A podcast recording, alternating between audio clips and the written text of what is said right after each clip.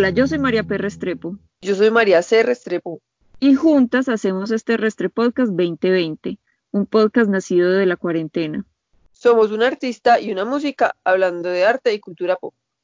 Bueno, entonces no tenemos comentarios de ustedes de los capítulos anteriores, pero María C. si nos quiere, no sé, ¿qué es lo que quería decir? Tengo dos cosas para decirme a mí misma. No se les olvide que si nos quieren decir algo, tienen que dejar reclamos, insultos, sugerencias, alabanzas, nos pueden escribir a restrepodcast2020 o al Instagram arroba restrepodcast2020. ¿Listo? Yo tengo dos cosas para decir porque el episodio pasado les quedé viendo mucha información. Vega, la estrella Vega, que es de donde mandan las señales en contacto, es una estrella que está en la constelación de Lira. ¿Listo? Número uno. Número dos. Y no, venga, hay una cosa que usted, usted se equivocó y dijo que estaba a 26 mil años luz. No es a 26 años luz. Ah, sí. Si fueran, si fueran 26 mil años luz, no habría llegado todavía la transmisión de Hitler. Sí, tiene razón. Debe ser 26 años luz. Bueno, y Google dice que la biología sí es una ciencia exacta. Es que las ciencias inexactas son como las, las humanidades, ¿no? No tengo ni idea, pero pues ya Google me dijo eso, yo le creo. Bueno, muy bien. Por favor, escríbanos porque nos sentimos muy solitarias cuando no nos dicen cosas. Ay, sí. Yo, me, yo estoy muy triste que no nos hayan escrito nada para este episodio. Yo sé. Caro y Ale, les anoto que nos escucharon el de la semana pasada. Bueno, hoy vamos a hablar de enfermedades incomprendidas por primera vez no son enfermedades mentales, sino enfermedades del cuerpo. Pero que por favor observen que nos gustaba mucho hablar de enfermedades. Porque ya son muchos episodios de enfermedades, ¿listo? Es nuestra pasión. Sí, vos. Pues, pero es que ¿qué va a hablar uno? O sea, si no es de enfermedades, pues sí me entiende, como, de, no, no sé. Vamos a hablar pues, de la salud. vamos a, de la salud, pero es lo que tiene cuando empecemos a hablar de las enfermedades, por ejemplo, vamos a ver que mucho del drama de la literatura, por ejemplo, pasa por las enfermedades. Entonces, pues, empecemos entonces con alguna de sus enfermedades, pues de las que usted investigó, no las que tiene. Bueno, yo no tengo ninguna de esas enfermedades, listo. Vamos a empezar con la sífilis, que pues es una enfermedad, a ver, ¿cómo lo dijéramos? Polémica digamos, ha sido una enfermedad polémica en la historia. Entonces, antiguamente las llamaban morbo gálico, mal francés o bubas. Ajá. Ahora les cuento un poquito en su historia, que esto tiene más matices de los que acabo de decir. Bueno, su forma de transmisión es sexual y la bacteria se llama Spirocheta treponema pallidum. Pues, creo que así se acentúa, a pesar de que no tiene, pues es un nombre en latín, ¿cierto? Bueno, se caracteriza por generar úlceras en órganos sexuales, lesiones en el sistema nervioso y circulatorio. Es son muy grandes rasgos, pues, porque esta enfermedad, incluso al final, pues antes de la muerte, se les caen pedazos, así como la lepra, entonces se confundía. Sí, se les cae la nariz o no sé qué vuelta. es súper horrible. Bueno, su nombre fue creado por un poeta veronés que se llamaba Girolamo Fracastoro. En su poema que se llama Sífilis, S-Y-P-H-I-L-I-S, sirve morbus gallicus. Pues eh, esto traduce sífilis o morbo gálico. El protagonista es un pastor que se llama Sipilus. Ajá. ahí sale el nombre, ¿cierto? Que se enoja con Apolo porque Apolo como que se come los mejores brotes y se aprovecha y entonces, o sea, se queda lo mejor para él y les deja pues como a los humanos lo peor. Entonces, Cipilus se enoja con Apolo y empieza a venerar al rey en vez de Apolo. Entonces, Apolo en venganza lo castiga y a todo su pueblo les da la enfermedad. Según el poema pues de Girolamo Fracastoro, le dio el nombre a la enfermedad. Sí. La sífilis era y sigue siendo una enfermedad que causa vergüenza. Ah, perdón, yo la interrumpo. Es, es bacteriana, ¿cierto? No es un virus. Es una bacteria. No, es una bacteria. Las enfermedades virales son muy difíciles de tratar porque los virus no se pueden atacar. Claramente. no se pueden matar. Ajá, usted lo que tiene que hacer es, como las vacunas, defender, o sea, preparar el cuerpo para defenderse de eso, pero no hay porque un virus en teoría no está vivo.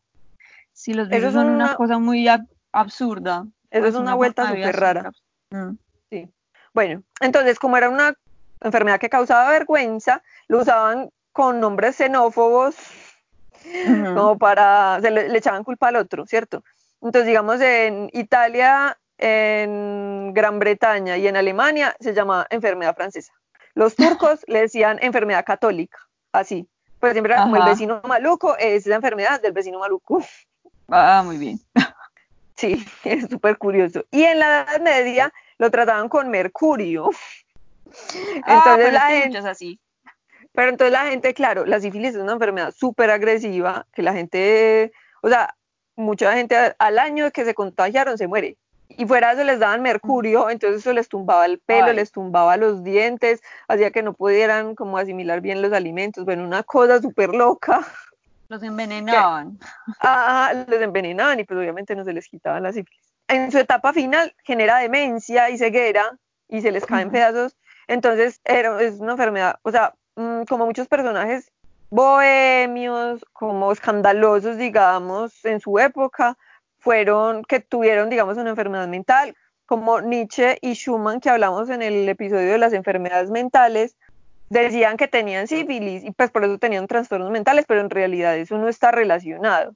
Es más como el estigma pues que era tener sífilis y esos personajes pues que eran polémicos o que eran intelectuales y que no le gustaban a todo el mundo, entonces lo señalaban porque sufrían un trastorno mental, ¿cierto? Sí. Entonces, o sea, saber qué personajes de verdad sufrieron un sífilis es complejo por eso, o sea, yo supongo que mm. la gente, los estudiosos de la historia de la medicina sí sabrán mucho mejor decir, pero pues digamos, yo busqué en Google y me salía que Oscar Wilde tuvo pues un montón de gente incluso mucha gente que ya habíamos dicho que no tenía sífilis, como Goya, como Nietzsche, como Van Gogh, pero quien seguro, seguro tuvo sífilis fue Schubert, que es un compositor alemán del periodo romántico, que murió a los 31 años de sífilis y decían que él no se bañaba. Ah. Nunca se bañaba.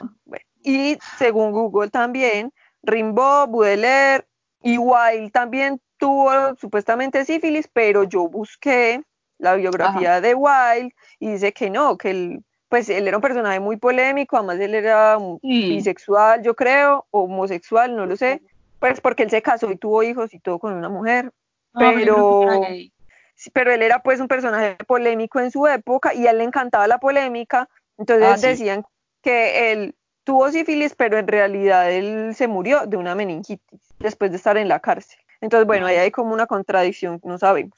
Y Mussolini también tuvo sífilis, él no se murió de sífilis, pero estuvo enfermo. Y esto es muy particular porque Pedro I, que fue un rey de Rusia, creo que era un rey, la verdad no lo estoy muy segura, un personaje muy importante en Rusia, que tuvo sífilis porque su esposa Catalina, que fue prostituta, se la pegó.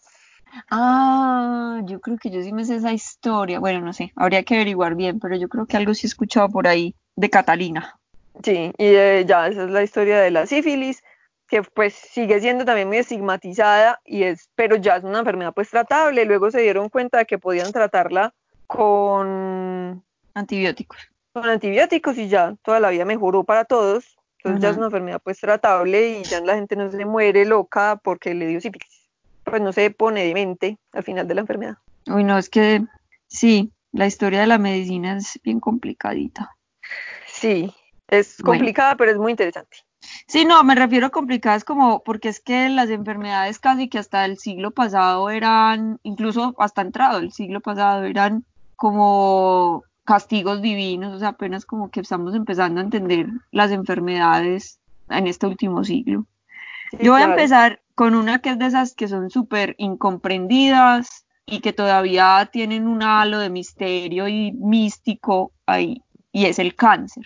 El cáncer es un crecimiento acelerado y descontrolado de células que no tienen ninguna finalidad. O sea, son células que no, no, sirven para nada, pues son como, ¿sí me entienden? Pues, formadas. Y ya, sí, no, no, no son productivas, no, no tienen función. Son unas células ahí, pues como, bueno.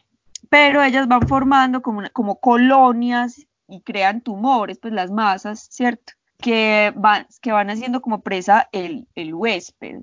y como que se, se van comiendo toda la energía y todos los nutrientes de los, o, del órgano que las aloja, ¿cierto? Y lo van como matando de hambre. Por eso es que si usted tiene, por ejemplo, usted no, un individuo hipotético tiene cáncer en el pulmón, entonces empieza a fallar el pulmón porque se está gastando como todos los recursos del pulmón. Precisamente por eso, pues obviamente puede conducir a la muerte, además crea obstrucciones, o sea, no permite que, funcione bien el, organismo.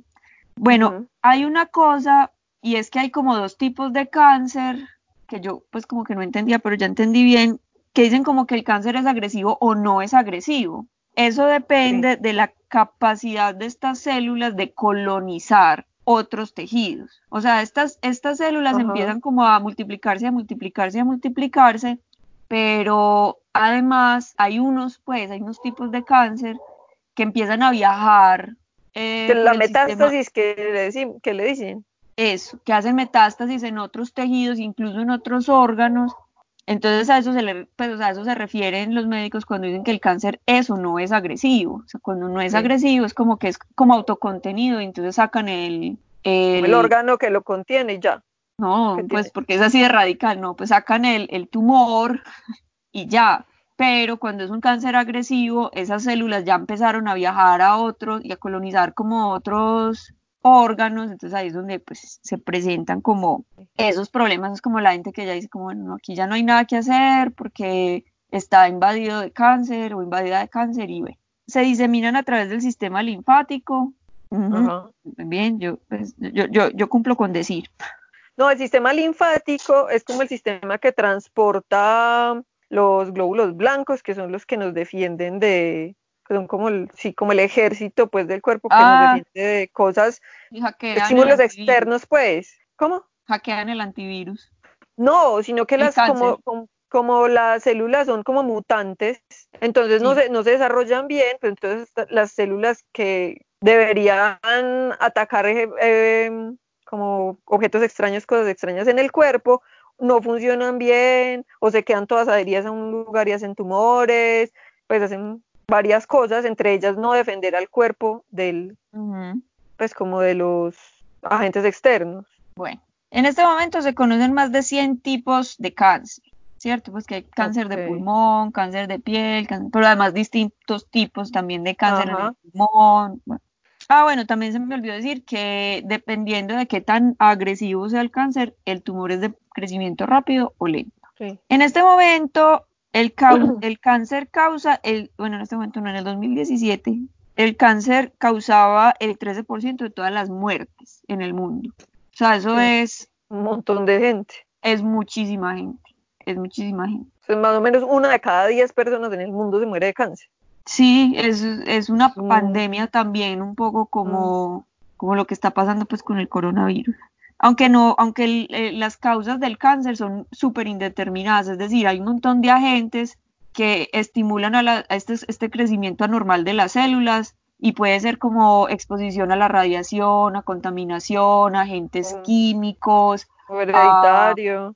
puede ser, a ver, sí, pero, la, pero que uno tenga como la predisposición hereditaria y si uno no se expone, o sea, si en el ambiente no se expone, no necesariamente se desarrolla. Entonces, por eso es que es como tan random, pues es súper aleatorio, no hay manera como de establecer, como si a, mí me va a dar, a, a, menos pues que se exponga a radiación, a radioactividad, no hay manera como decir, ah, sí, pues obligatoriamente me va a dar.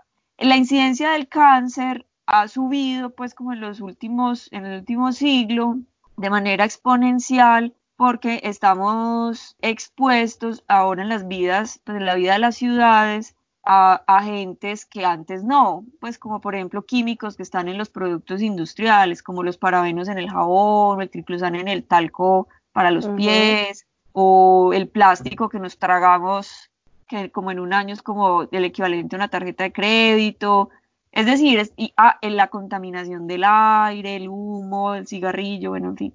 Entonces esos factores hacen que se haya incrementado pues de manera exponencial la incidencia de cáncer en el mundo, que genere tantos, tantas muertes. Sin embargo, tratamientos solo hay tres, que son cirugía, quimioterapia y radioterapia. Esas son las únicas. Sí. Bueno, esta enfermedad se conoce hace muchísimo tiempo. Parece que es muy contemporáneo, pero es una enfermedad que, de la que se sabe desde alrededor del 1600 antes de Cristo, que hay un, un, papiro egipcio que se encontró en el que se describe pues como la enfermedad, como unos tumores en el pecho que le sacaron pues como en una, no sé si como una momificación o en una autopsia a alguien que se murió pues de cáncer. Y el nombre cáncer se lo dio Hipócrates, que usó el término carcinoma, es decir, a mí sí me sonó pues como para darle pues como el nombre a los tumores, eh, o, sea, le decía a los tumores carcinomas. Que viene la palabra griega carquinos, que significa cangrejo. Así ya pues como que al, al traducirlo al latín, pues quedó cáncer, eso es lo que significa pues, cangrejo. Se cree que porque como tiene paticas, o sea, el, cáncer, el tumor, como esa caparazón, esa cosa, ¿cierto? Como el cuerpo y paticas. Eso pues es una teoría, realmente no, no sabemos, pues. ¿Por qué tomó la decisión? No, sí, bueno, digo, ah, esto parece un cangrejo, parece, quizás, o quién sabe por qué. Hay, yo leí muchas teorías, la que más me gustó fue esa. La otra dice que porque son duros por fuera, ya, no sé. La primera persona que fue operada exitosamente de un cáncer se llamaba Clara Jacobi y la operaron en 1689 y ella tenía, pues yo vi las ilustraciones, tenía como una masa miedosa en el cuello, me imagino que no comprometía ningún órgano vital porque ella le sacaron eso y quedó una cicatriz horrible, pero quedó pues como sin ese bulto y bueno, fue una operación exitosa, pero ese tipo de operaciones no se volverían a hacer sino hasta más de 100 años después. Y solo hasta 1858 se descubrió que el cáncer o que la causa del cáncer está en nuestras propias células, o sea, que el cáncer eran células. Eso lo descubrió un señor que se llamaba Rudolf Virchow, no sé, es alemán. Ok. Y antes de eso se creía que el cáncer era causado por una alteración en la bilis negra. Eso que nos contó Julián de las bilis. Sí, okay. como que se aumentaba o yo no sé qué la bilis negra y bueno, que eso causaba el cáncer. Y vea pues este dato tan curioso. La quimioterapia fue descubierta durante la Primera Guerra Mundial cuando se empezaron a hacer unas investigaciones de los efectos del gas mostaza. Entonces ahí se descubrió que que el gas, pues como que ese químico atacaba a las células, de esas células como sin función y sin propósito. Ok, Bueno, como le... La guerra sirve para bien y para mal también. No, a mí, a mí eso me parece muy investigación científica para la guerra. Sí, a mí eso me parece un poco terrorífico porque los, o sea, como que pues el grueso como de los avances tecnológicos que hacen nuestra vida mejor, como el Internet, por ejemplo, que es el que permite que podamos estar hablando en este momento, pues las pantallas táctiles, eh, la quimioterapia, o sea, todo esto es pura tecnología que nace en la guerra. Los computadores nacieron en la Segunda Guerra Mundial, el Internet pues nace como de una, como un desarrollo de los Estados Unidos, pues hasta la medicina, mire a mí me parece eso como un poco terrorífico. ¿Por qué? Porque es que la guerra es un super negocio y entonces el hecho de que saquen cosas buenas de la guerra hace como, de verdad, como que es que nos venden la idea de que la guerra es un mal necesario. Como no, es que si no hubieran guerras, entonces no habríamos avanzado tanto tecnológicamente. Sí, tiene razón en ese aspecto. Bueno. Cierto. El cáncer en este momento de la historia, como lo fue en algún momento, ahorita que hablemos de, ese, de esa enfermedad, como, como fue la tuberculosis en algún momento, es como la enfermedad dramática por excelencia. Entonces hay muchas producciones, pues como cinematográficas y la cultura pop que giran alrededor del tema. Por ejemplo, Breaking Bad, que Walter White, pues todo lo detona que Walter White tiene un cáncer de pulmón. De Sí, Deadpool también. No me acuerdo qué cáncer tiene, pero también tiene cáncer. No sé si se acuerda de Constantine. Sí, claro. Ese también tiene cáncer de fumar. En los X-Files había un personaje que era el fumador. ¿Sí se acuerda? No, tengo un vago recuerdo. Bueno, había un man que fumaba y fumaba y fumaba y era como el que sabía la verdad. Bueno, no sé. Pero al final resulta que entonces empieza a ver como un cáncer negro en la serie, pero ese cáncer negro es realmente un virus extraterrestre. Ok. Y es un virus extraterrestre que se parece más a ese virus que, que les da a los gatos, ¿cómo es que se llama? Uno que le puede pasar a los humanos y que es letal. Tocoplasmosis. Eso. se parece como a la toxoplasmosis, o sea, ese virus pues ficticio de los, de los X-Files, pero, pero se llama, pues le dicen el cáncer negro. Y hay una película más reciente que, bueno, esto que voy a decir yo sé que va a ser un poco polémico porque a mucha gente le disgustó, pero me parece muy buena la película. No he leído la novela, quizás es, probablemente es mucho mejor la novela, pero a mí me gusta mucho. Sí se lo ha visto, Annihilation.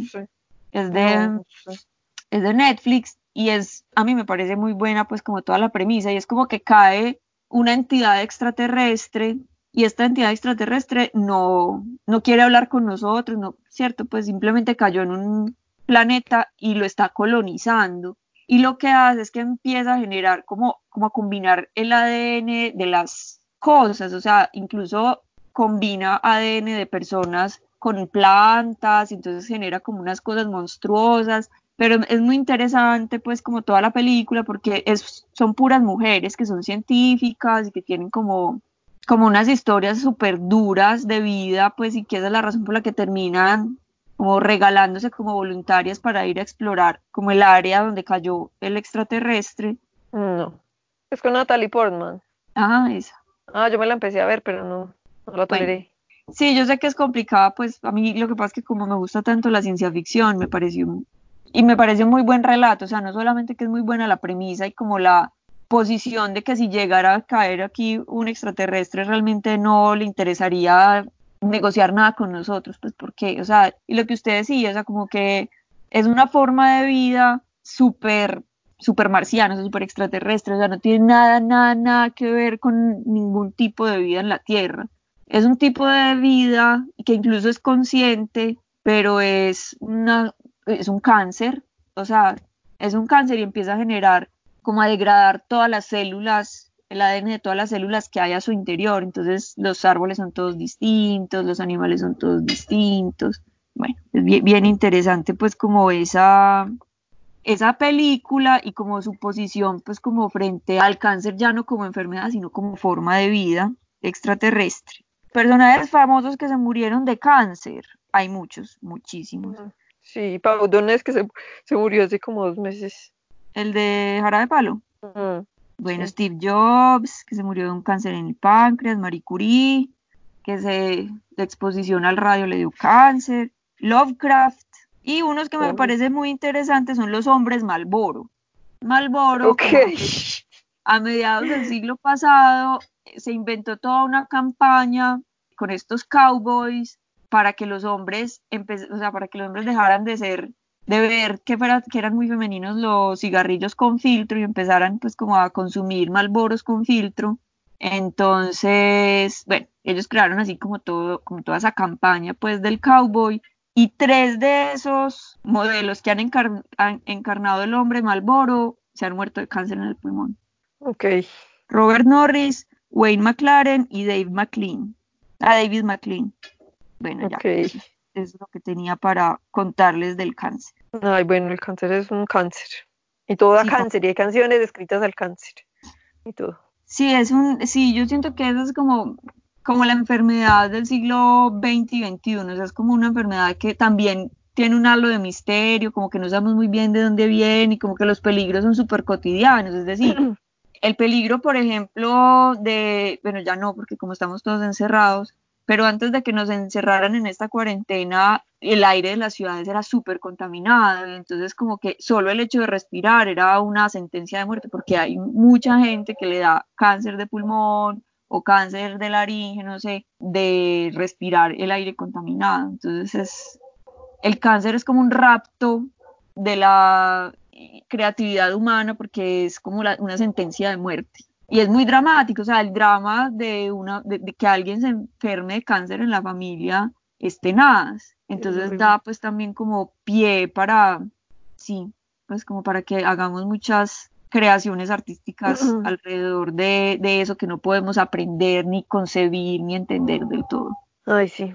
Bueno, continuemos. Voy a dejar esta para el final porque es la más horrible y tengo muchas quejas de esa. Vamos a hablar ahora de la lepra. ¿Listo?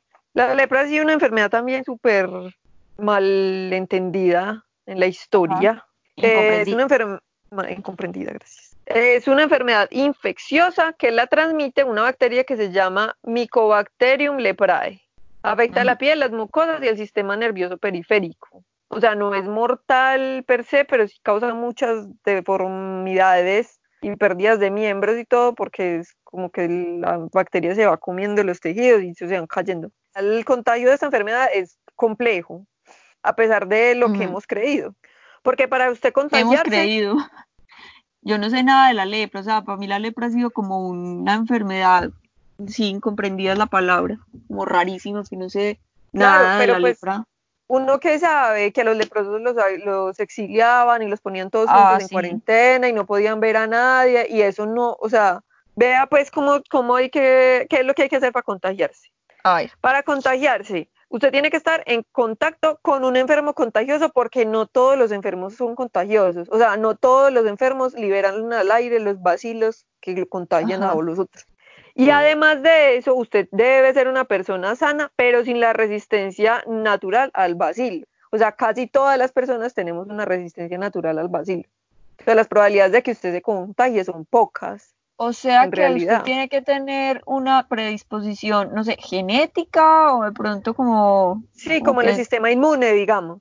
Ya, Tiene que tener Ok. un sistema inmune débil y predispuesto, como abierto pues a que se contagie de la bacteria.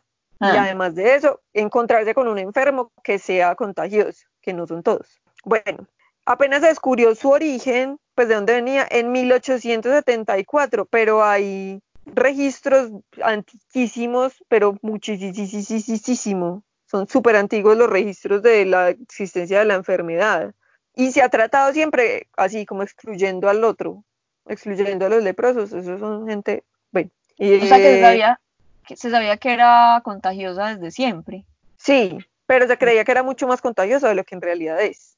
Ah, bueno, listo. Entonces, o sea, la gente la mandaban en cuarentena y la mandaban a vivir, o sea, y todavía existen leprosarios, que es una cosa que a mí me pareció súper loca, indignante, que todavía existen leprosarios en el siglo XXI, en el 2020 todavía hay leprosarios que son como comunidades aisladas en las que viven los leprosos, que no pueden vivir en la, pues, me pareció muy loco eso. Igual ya les voy a contar en qué lugares hay leprosarios. En el Levítico, en la Biblia, se menciona la lepra y según esta mitología, pues la mitología de la Biblia, cristiana y católica, se producía como un castigo divino a quien hablara mal de otra persona.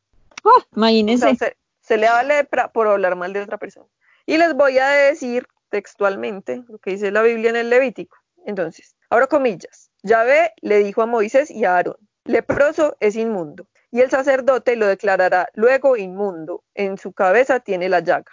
Y el leproso, en quien hubiera llaga, llevará vestidos rasgados y la cabeza descubierta. Y embosado deberá pregonar, soy inmundo, soy inmundo. Todo el tiempo que la llaga estuviese en él, será inmundo, estará impuro y habitará solo. Fuera del campamento será su morada. Cierro comillas. O sea, Mm, según Dios, los no leprosos son casi tan inmundos como No, pues.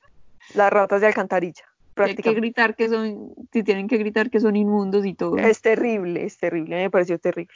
Bueno, y también está registrado en un tratado médico que se llama Sustra Samjita del siglo III, eso es como en Oriente, como en la India creo, y dice, esa, esa otra mitología dice que es un castigo divino por matar a un sacerdote, una mujer o un familiar.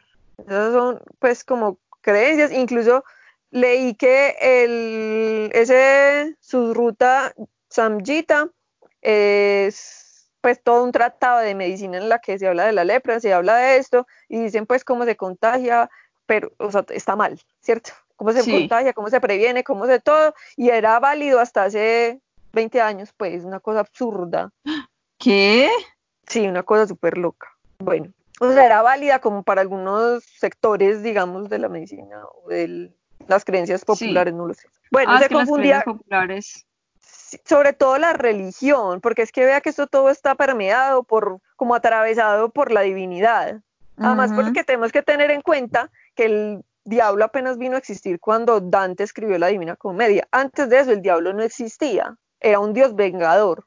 O sea, Dios era bueno y malo, ¿cierto? Y luego empezó a existir el diablo, pero eh, eso fue después. O sea, el diablo es una creación humana de un señor que escribió la Divina Comedia. Eh, no se meta ahí, porque si nos ponemos a hablar de teología es como, pues, hasta donde Dios también es un invento humano, entonces no, más bien, deje así. Sí, sí, sí, todo es un invento. Por eso dije al principio, esto es de, la, de esta mitología, porque vamos a respetar todos los credos, Eh, y aquí, sí. Pero entonces el dios vengador le manda a usted la chin y le da lepra. Pues, o sea, esto tiene un, no sé, es muy loco, y es muy loco que todavía hasta hace muy poco creyeran en la validez pues, de estos preceptos tan extraños. Bueno, se confundía con la sífilis, que es muy altamente contagiosa, la sífilis sí se contagia mucho más fácil, y también, como también se les caen como pedazos de piel y de, como de las extremidades, porque se Ay, les no. degenera, o sea, en la sífilis se les daña como el sistema nervioso, ¿cierto? Entonces, y el Ujú. sistema circulatorio, o sea, se les van muriendo pedazos, entonces se les van cayendo, entonces creían que eran iguales. Pero entonces imagínense, mandaban a los sifilíticos Ay, qué dicha. con los leprosos, no, era una cosa Y horrible. todos se pues. contagian de todo. Claro, no, una cosa terrible.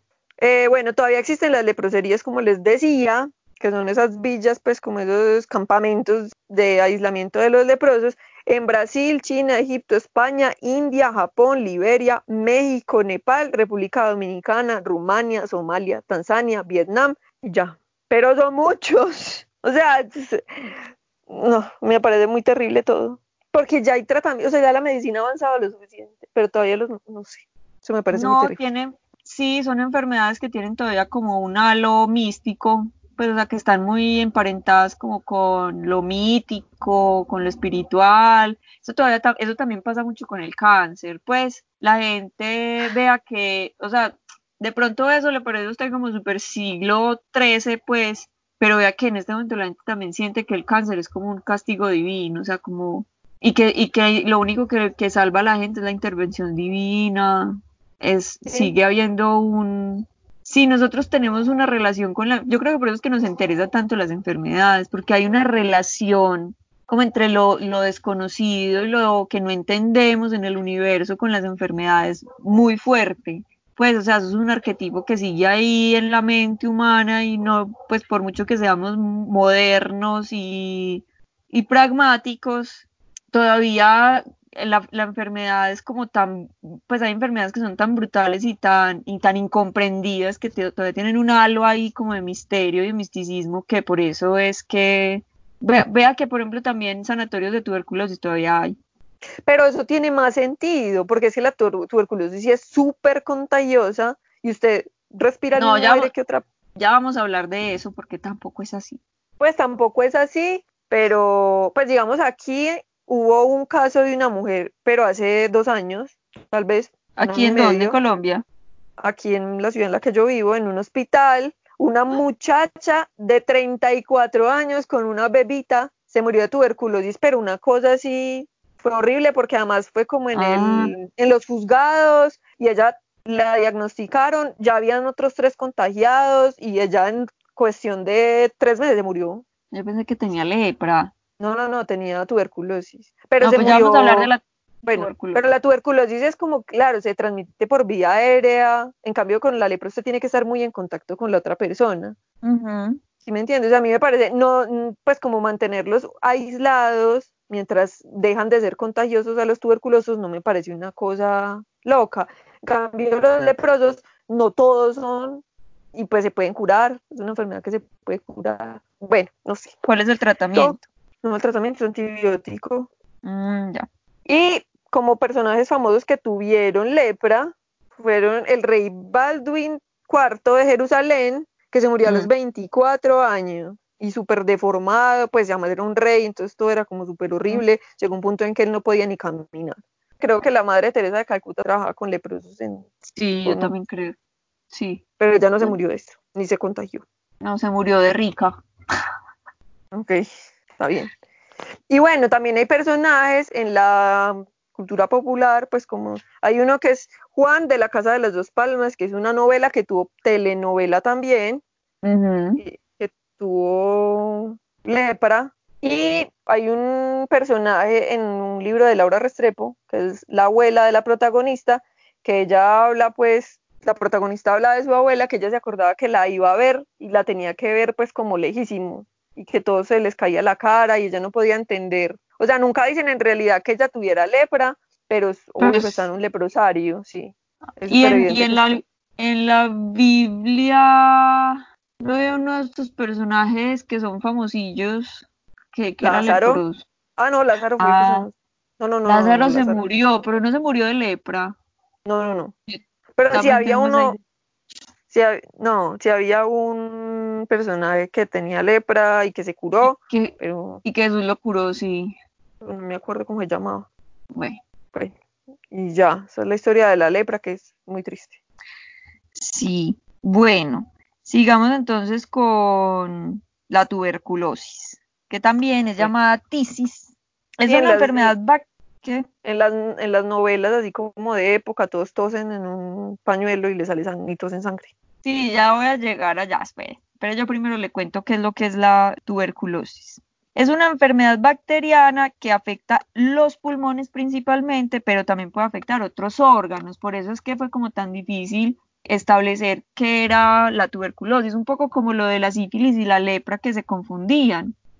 La tuberculosis causa una serie de síntomas en los otros órganos, entonces como sí, eso, como que la gente, sobre todo en el siglo XVIII y XIX, como si no tose sangre, no es tuberculosis. Entonces, pero bueno, complicado el asunto incluso en el día de hoy. Por ejemplo, eso que usted acaba de decir, que es muy contagioso, pues sí es mm, verdad, ¿cierto? O sea, se transmite pues como por vía aérea, o sea, como la, como el coronavirus, muy parecido al coronavirus, a pesar de que no es un virus, es una bacteria. Sin embargo, eh, para que a uno le dé, o sea, o sea, uno puede ser portador latente. De hecho, se cree que el 33% de la población mundial es portadora latente de la tuberculosis. Ok. Es decir, la tenemos, pero para que se nos desarrolle, tenemos que tener el sistema, El sistema inmune. bueno, listo. El caso es que si usted no, o sea, si usted tiene bajitas las defensas, la, lo va, la va a afectar, si no, no, Ujú. lo puede tener ahí y ya. Sin embargo, es la segunda causa global de muertes, o sea, yo no sé por qué no hablamos de tuberculosis. Estamos diciendo que causa más muertes que el coronavirus. Y es la primera enfermedad infecciosa en causar muertes a nivel global. O sea, más que eh, no sé qué otra infección es famosa. Pues bacteriana, no sé, la gonorrea. En fin. Sí, la gonorrea. Sí, pero no creo que la gonorrea sí mata a tanta gente. De, de No, pronto no, la no. supergonorrea, no sé.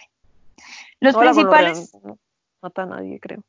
sí, es que ya con los antibióticos. Lo que pasa es que la, hay cepas de la tuberculosis que se están haciendo resistentes a los antibióticos. Entonces ese es Ujú. el A muchas enfermedades. Sí, muchas enfermedades se están haciendo resistentes, pero es que la tuberculosis tiene una incidencia muy alta. Ajá. Bueno, Eh, los principales síntomas de la infección pulmonar son tos crónica con esputo sanguinoliento, o sea, toser sangre, Ujú. fiebre, depresión, sudores nocturnos, pérdida de peso. Pero hay vacuna, no se puede vacunar. Esa es la buena noticia. No, y, es, y los síntomas son como también un montón. O sea, yo Ah. tengo al menos tres de esos síntomas en mi vida. Sí, es sí, Sí. que los sudores nocturnos. Los sudores nocturnos, la, la pérdida de peso, La depresión. la depresión. Bueno, esta enfermedad se ha conocido como consunción. ¿Se acuerda que yo un día estaba hablando de la tuberculosis y dije que en inglés era consumption? Bueno, en inglés, es- en español es consunción. Tisis, mal del rey, peste blanca o plaga blanca. La- me parece muy charro lo de mal del rey porque era que se creía durante el la, la Edad Media que los reyes podían curar la tuberculosis. Entonces, cuando había algún enfermo de tuberculosis, que cuando uno llamaba tisis, algún tísico, entonces lo llevaban donde el rey, el rey lo tocaba y decía unas palabras ahí, se suponía que eso pues, lo iba a curar. Las palabras mágicas. Sí, ya, ahora cada entonces, no era, es que Dios, es que el rey te toca y Dios te cura, algo así era lo que tenían que decir. Se sabe que es una de las enfermedades humanas más antiguas. Se estima que afecta, o sea, que pasó de los bovinos a los seres humanos alrededor de 15 o 20 mil años atrás. Ok. Una zoonosis. Pero yo lo que entendía era que la zoonosis es como que, que eso seguía sucediendo, o sea, que sucede todo el tiempo, como la rabia.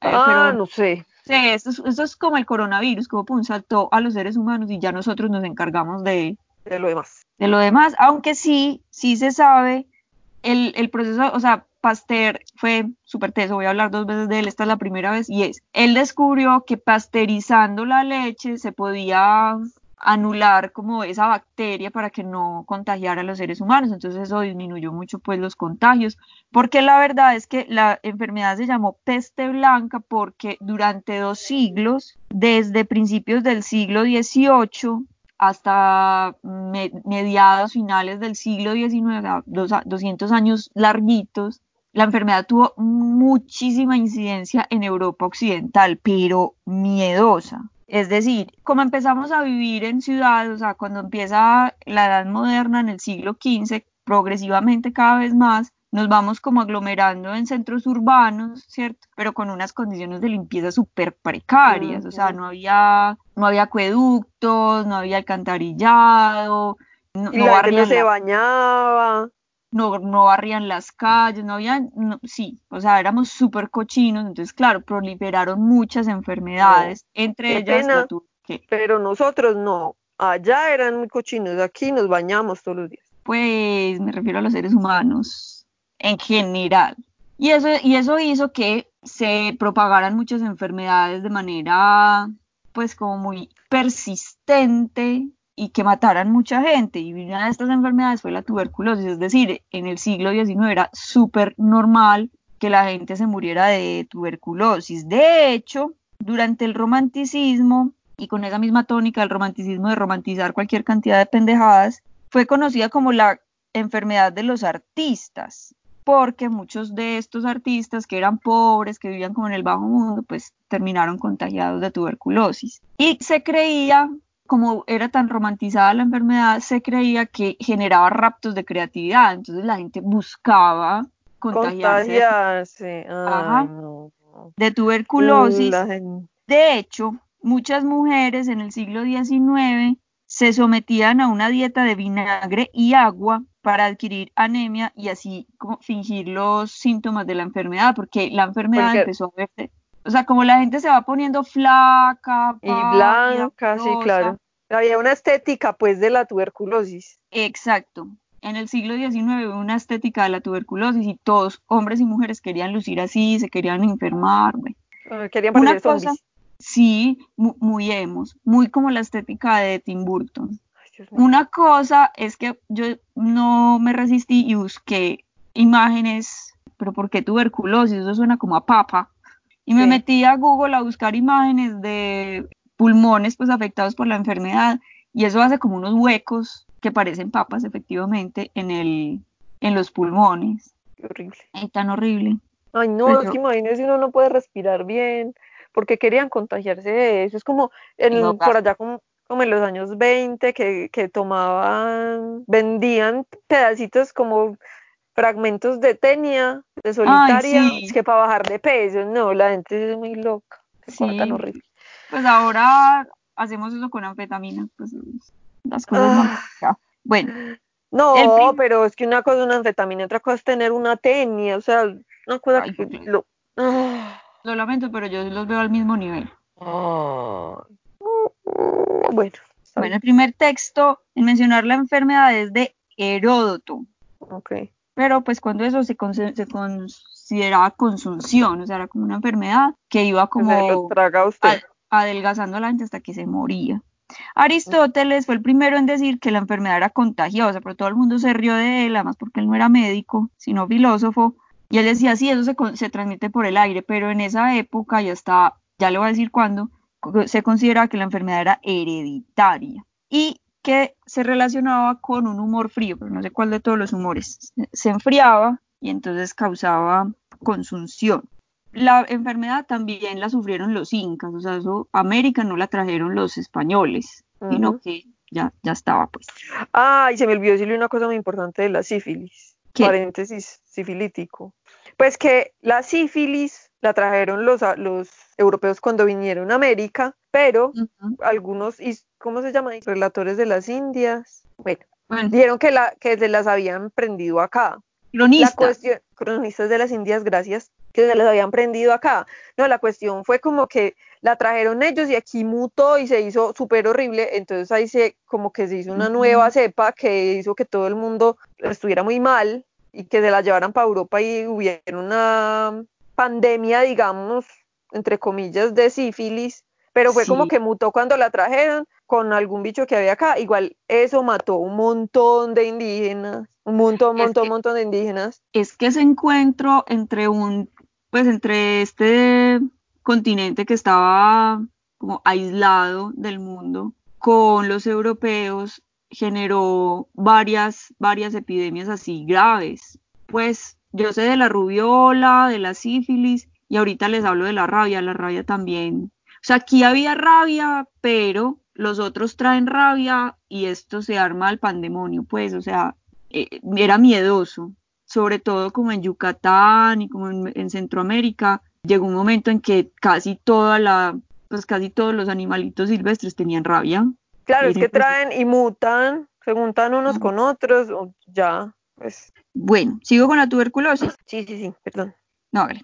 Entonces, eh, la enfermedad, como al, pues como que ya más allá de cualquier duda, se evidencia que es contagiosa y que se contagia por malas ventilaciones, mala nutrición y pobre saneamiento y que hay más pobres que ricos con tuberculosis porque viven en unas condiciones más precarias, entonces ahí ya deja de estar de moda la enfermedad. O sea, ya en la segunda mitad del siglo XIX empieza como a, a ser una enfermedad que si bien sigue teniendo pues como cobrando muchas víctimas, hay mucha gente que está infectada, ya no es de moda, pues ya la gente no quiere tener. Ajá. hablemos como de pues como literatura y obras de arte que fueron influenciadas por esta enfermedad que fue como tan persistente, no persistente, no, que fue tan presente, que estuvo tan, tan en la imaginación y la idealización de los artistas durante el siglo XIX. La maja desnuda de Goya, que es la duquesa de Alba, tenía tuberculosis y se murió de eso. En Exeter, Rhode Island, una, una muchacha de 19 años que se llamaba Lina Brown, ella se murió de tuberculosis. O sea, su familia estaba toda infectada, pero como le digo, pues como que uno puede ser un portador que no... Solo portador, no la manifiesta. Solo por... No desarrolla la, enfermedad, la enfermedad. Exacto.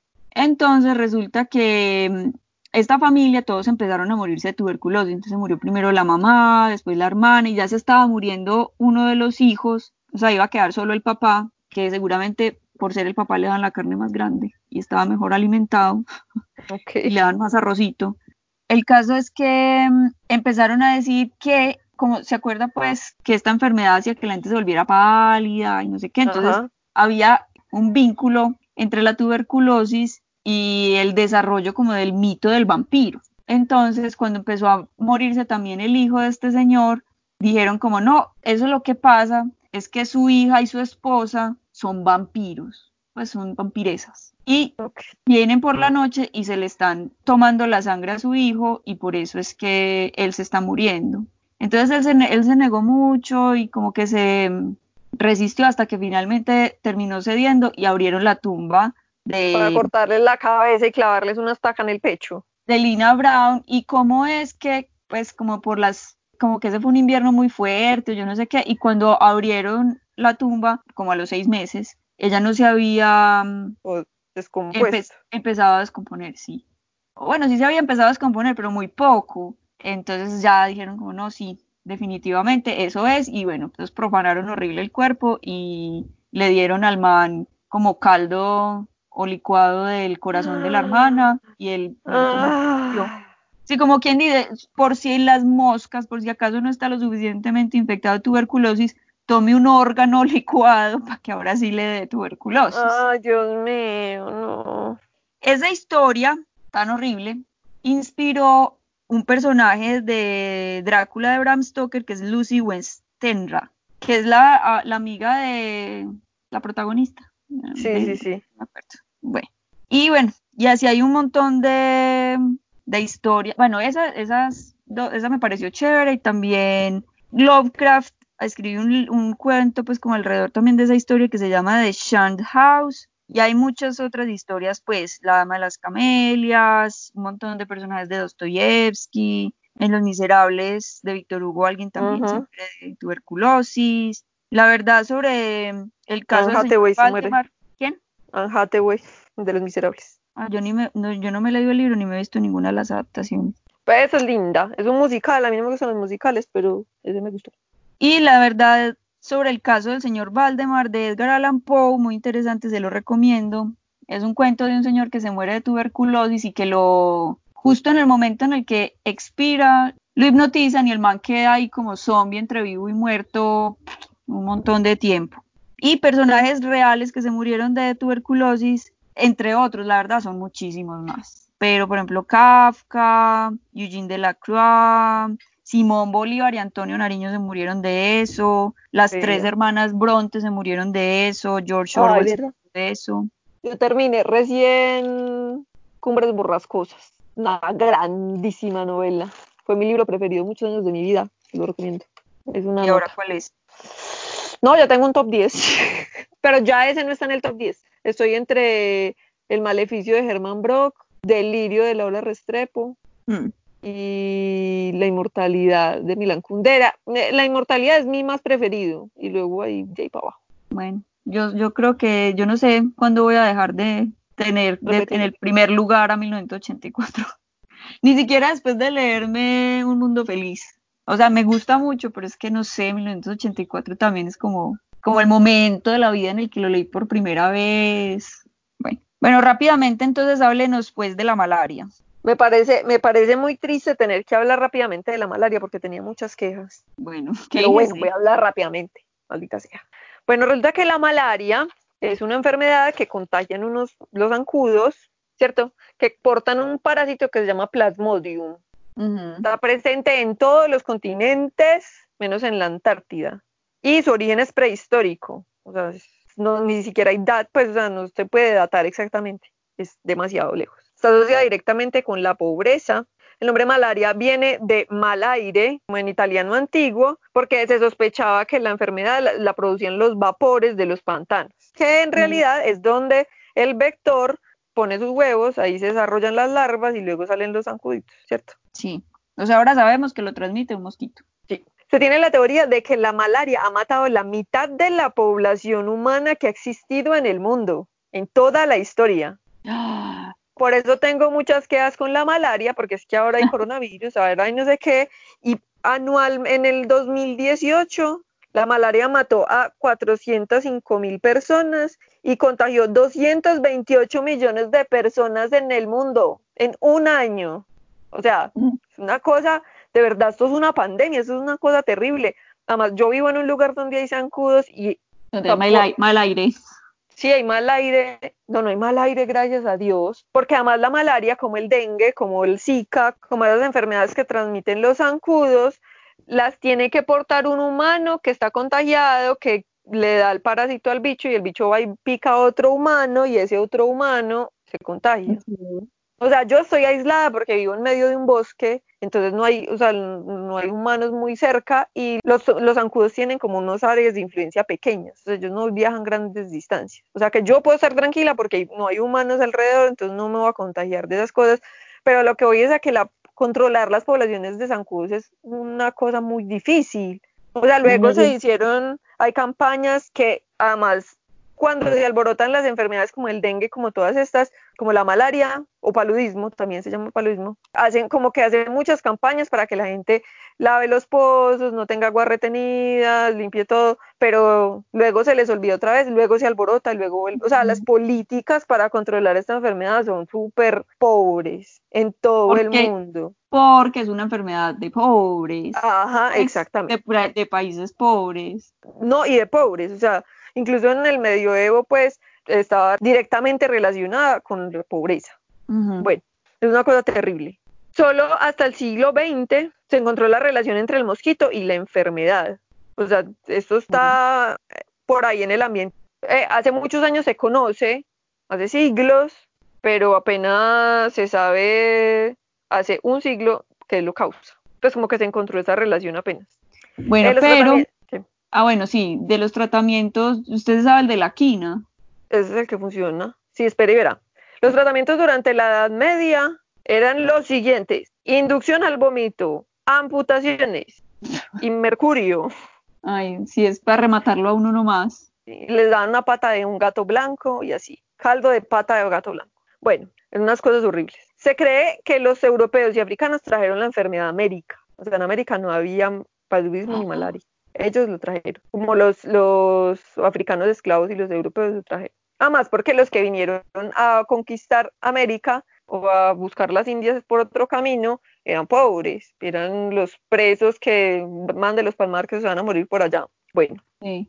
el primer tratamiento efectivo lo descubrieron cuando llegaron a América, que fue que descubrieron que en Perú había un árbol que se llamaba, que se llama la cinchona, de la cual sacan la corteza, la muelen, hacen un polvito y, usan la quinina.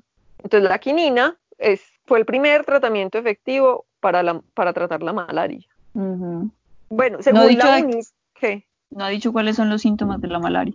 Ah, los síntomas de la malaria son dolor abdominal y muscular, fiebres y temblores, entre otros. Según la UNICEF, en África, que es como el continente más afectado por la malaria, obviamente porque es el continente más pobre, más o menos diariamente se mueren 2.500 niños de malaria. Ay. Es horrible, es una cosa horrible. Yo leía Sí, es eso, y yo, estaba indignada porque Sí, o sea, porque están buscando un montón de cosas, están buscando irse para Marte y la gente se está muriendo por un mosquito. No, y también Pues- pone en perspectiva lo que estamos haciendo con el coronavirus, es decir, no estoy diciendo que no y que no haya que hacer cuarentena, pero la verdad es como, la verdad, no sé si hemos puesto en la balanza la incidencia de otras enfermedades, o sea, es como, como hay vidas que son prescindibles, entonces como se están muriendo niños en el África que son pobres y negros, entonces no importa, no hay necesidad de armar, pues lo que pasó con el coronavirus, pero el coronavirus es más universal, o sea, el coronavirus igual le da a Bolsonaro que al niño que vende dulces en el semáforo, entonces ahí sí importa porque puede afectar a los que a los blancos europeos con plata. Pues a Sí, mí eso una me. Sí, es. por- yo, por ejemplo, ahorita que se estaba hablando del dengue, yo sé que aquí en Colombia, antes de que llegara el coronavirus, había una epidemia de dengue. O sea, estaban por las nubes los contagios. No sé qué habrá pasado, pues ahora que ya estamos todos encerrados en la casa, si ha aumentado, ha bajado, pero sí es, es un asunto complicado. Eso es muy complejo y muy triste porque son como políticas, bueno, Sí, sé, el neoliberalismo y el capitalismo van a acabar con nosotros o si no tenemos que acabar con eso. sí, esa es la peor, la peor plaga es esa. Bueno, lo siento. Personajes y pues como históricos que tuvieron malaria, el rey Carlos V de España se murió de malaria en el 558 Mm. y hace un año apenas, hoy creo, hoy sí es 9 de agosto, ah no, ayer, igual este episodio va a salir el fin de semana, pero ayer cumplió un año de muerto un youtuber de 6 años en Burundi, en África, se, se hacía llamar Kakaman, se murió si de era un niño de seis años y youtuber. Era un youtuber de 6 años y murió de eso. Y es muy triste y muy terrible. Mm, sí. Ya, Bueno, una- tenía una muchas historia- quejas de la malaria. una historia del... Es que ese arbolito, o bueno, esa, mejor dicho, la familia de ese arbolito, no, pues de ese árbol que usted dijo, eh, hay, es- pues hay una familia pues que hay muchos árboles, pues como en todo el continente suramericano, pero los europeos, los españoles, explotaron a tal punto ese árbol que casi lo extinguen. Pues, pero con la idea de comercializar, pues como la cura, no, no como, ay, no, hay muchos enfermos. Sí, normal. Sí. Así son. Bueno, y ya, ya para cerrar, la rabia. La rabia es un- una enfermedad viral, so, es así es zoonótica, o sea, que se pasa de animales a seres humanos, pero no entre seres humanos. O sea, yo, Ok. entonces yo- Usted no me puede no. dar a mí. no. O sea, yo le, yo le puedo sacar la piedra, pero no le puedo transmitir la rabia. Ataca a los mamíferos, se inocula a través de la saliva, pero tiene que haber una herida, es decir, la saliva tiene que tocar una herida. Y los, Ok. y los enfermos, o sea, no todos los perros con rabia son contagiosos, es un poco como lo que usted decía de la lepra, como que hay unos momentos de la enfermedad en la que el huésped es contagioso y, y otros momentos en los que no. Tiene dos tipos de síntomas, la rabia furiosa, agitación, hiperactividad, alucinaciones, confusión, agresión y espasmos musculares. Y hay otra fase que es la paralítica, que tiene parálisis, miedo y fotofobia. Es una enfermedad bien rara, pues, porque como que vuelve zombie a la gente. De hecho, ya le voy a hablar como de historias y mitos que están basados en la rabia, es como pues, obvio. Bueno, el problema con la rabia es que es muy difícil de contener porque como se transmite sobre todo como entre carnívoros, entonces es muy difícil controlar que la rabia en la población silvestre. O sea, por ejemplo, mi gato, supongamos, él no tiene rabia, está vacunado, supongamos hipotéticamente que él estuviera enfermo y sale y se pelea con uno de estos gatos que viven en la calle y ese gato va y contagia a un tigrillo que vive en el monte y el tigrillo contagia a no sé quién, sí, es muy difícil de controlar por eso. Entonces, que los murciélagos lo portan. Sí, ese es el único animal como alado, pero ese es el que más transmite la rabia porque le queda más fácil como transitar áreas, pues. Entonces, rabia, solamente no hay rabia, estos son unos, unos, estos son unos datos del 2018, que no hay rabia solamente en Australia, la Antártida, Nueva Zelanda, Hawái, Reino Unido y algunos, y los países escandinavos. Pues, okay. o sea, como que tiene que ser muy remota el área, pues, o, o sí, o una isla. De resto es súper difícil. Pues. Lo que le decía era que la rabia, pues, eh, se creyó mucho tiempo que la trajeron los españoles, pues, con los perros y los gatos que traían. Sin embargo, hay evidencias de que antes había rabia también, pues, como en Centroamérica, pero como que eso exacerbó el problema, como la, la introducción de estos, de este, no sé, esta nueva cepa, me imagino yo, del virus.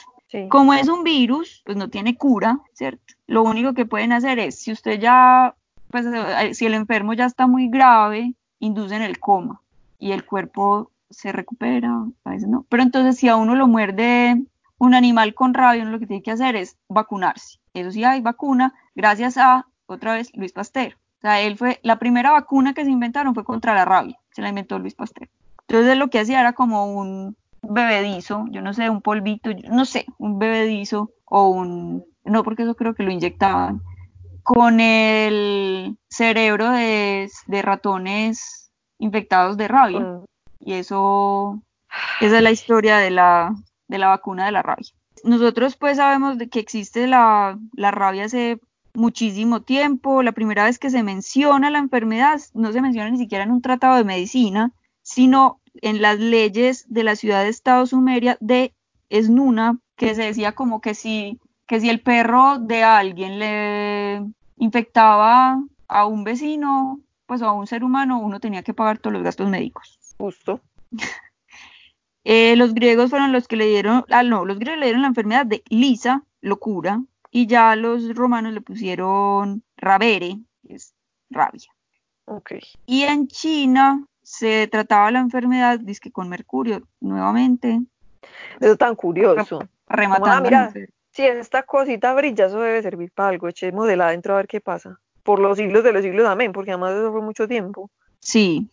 Bueno, y solo hasta 1804 el alemán de apellido Sinke comprobó el carácter contagioso, o sea, fue capaz de comprobar que la, la, rabia era contagiosa y que se contagiaba pues como a través de la saliva, como tiene unos síntomas como tan raros, ¿cierto? O sea, como que ataca el sistema nervioso central y hace que la gente se comporte raro, y tenga alucinaciones y, y, sean, pues, o sea, la gente se vuelve agresiva. Sí, claro. Entonces, como que hay muchas leyendas que se han formado alrededor de ese virus. Por ejemplo, la de los hombres lobo. vea que es así, o sea, si a uno lo muerde un hombre lobo, entonces la gente también se vuelve hombre lobo. Los zombies, o sea, como la premisa de que un virus que se transmite a través de la mordida. Y otra vez los vampiros, por lo que usted decía de los murciélagos. Entonces, como que si uno lo muerde un murciélago, se vuelve vampiro. O sea, como que todas estas, estas síntomas son de que uno se está convirtiendo en un vampiro. Entonces, Bram Stoker se inspiró mucho, como en toda la enfermedad, para construir, pues, como el, la historia de Drácula. El arquetipo del vampiro, porque ese es el arquetipo del vampiro. Sí, hay más, más sí, a ver, ¿cómo le digo? Sí, ese es el arquetipo del vampiro, pero él bebe de otros libros de vampiros que se escribieron antes y de unas, pues como de unas, que mitos folclóricos de Europa del Este, del vampiro. la historia del vampiro, podemos hablar algún día más bien de eso, porque la historia del vampiro se va construyendo como con siglos y siglos que se le va poniendo y de pronto él como que llega y los sintetiza y los organiza como hicieron los hermanos Grimm, ¿ya? Y a partir de ese mismo arquetipo también se han ido, se, ese se ha ido alimentando, pues. Bueno, y hay pues como, como el amor de, y otros demonios de, de Gabriel García Márquez, pero ese sí pues habla de la rabia, rabia, el fantástico señor Fox de Roald Dahl, también tiene un personaje que tiene rabia que es el Beagle, en la Iliada, Aquiles se pone a pelear con Héctor y le dice que es un perro rabioso. Cuyo, de Stephen King, no sé si se vio esa película, que es con un perrito muy hermoso que le da rabia y se vuelve súper peligroso. Sí, pues sé cuál es el perro, pero no vi la película. Matar a un señor de Herper Lee, no, ni me he visto la película ni me he leído el libro, pero sé que hablan pues como de, de la rabia. Y bueno, y, las películas de zombies, pues. Buscando como gente famosa que si hubiera muerto de rabia, que no hay, encontré que el fundador de Jack Daniels un día le dio un arranque de ira y pateó una caja fuerte y se, bueno, se dañó el pie y yo no sé eso porque se le infectó y le dio una septicemia y se murió de la septicemia, entonces se murió de un ataque de rabia. Pero de otra rabia. virus. y ya. Y Alejandro I de Grecia sí se murió de, del virus. Ah, ok, bien, muchas gracias. Qué rabia la rabia. Qué risa eso. Bueno, sí. Por favor, no hagan cosas estúpidas con ataques de rabia, ¿listo? Sí, por favor. Se puede morir uno de la rabia. Quedó demostrado. Bueno, bueno. Sí, que eso es todo se nos hoy. largo. No se olviden escribirnos a restrepodcast2020 gmail.com y seguirnos en Instagram, arroba restrepodcast2020. Bueno, muchas gracias. Nos vemos la otra semana. Pues. Hasta la próxima. Chao.